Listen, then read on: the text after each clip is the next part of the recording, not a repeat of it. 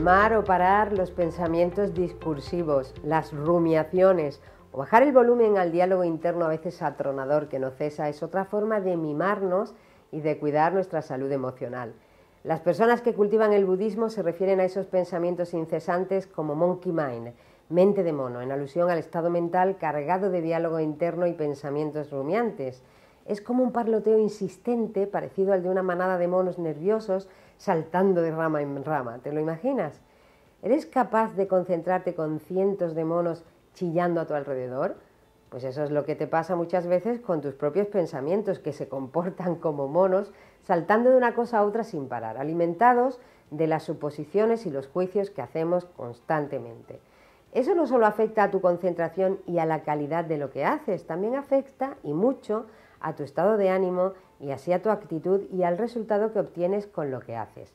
Así que hoy no vamos a insistir en lo que ya sabemos, en el poder de tus pensamientos, sino en una estrategia para callar esos monos, un hábito que tienes a tu alcance todos los días del año, a cualquier hora que tú lo decidas. Se trata de la meditación.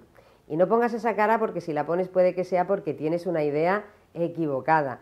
La meditación no es dejar la mente en blanco, simplemente porque no puedes hacerlo. La mente no entiende de parar o de llegar a un destino, solo entiende de acercarse y alejarse en un vaivén continuo de pasado a presente que no siempre es agradable. No podemos parar de pensar.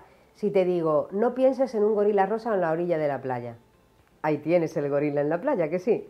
Así que no, para meditar o entrenar la atención consciente no necesitas dejar la mente en blanco, no lo intentes, porque se trata justo de lo contrario, de no luchar, no decidir, no suponer, no juzgar, no prever. Tampoco necesitas un sitio especial, no es imprescindible. Con un sitio cómodo, con luz natural, donde sepas que no te van a interrumpir, es suficiente.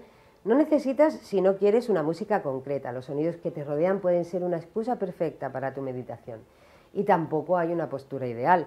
La mejor es cualquier postura cómoda que te permita mantenerte sin dormirte. Van a aparecer muchos monos disfrazados de picores, dolores y otras interrupciones, ya lo verás, pero recuerda, no luches, acéptalos y déjalos pasar. Ya encontrarás tu postura con el tiempo. No necesitas tampoco meditar mucho tiempo, de hecho al principio, en dos, tres minutos, tendrás un montón de pensamientos interrumpiéndote la concentración. No te desesperes, tu mente no está acostumbrada a estar en presente, enséñala. Poco a poco irás manteniéndote más tiempo.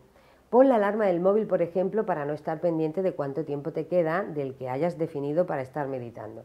Tampoco necesitas una guía, aunque hay aplicaciones muy buenas del móvil, guiadas y no guiadas, que te pueden ayudar a iniciarte.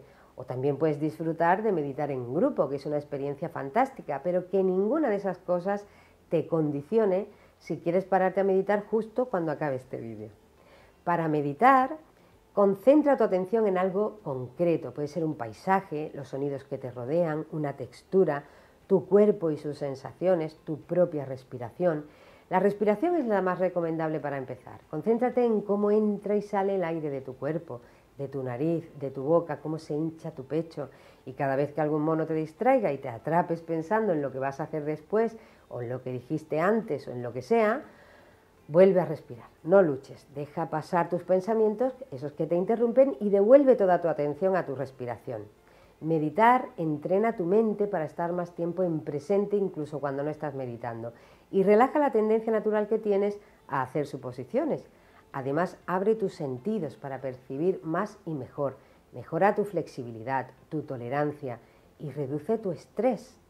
¿Es o no es una habilidad de gente inteligente?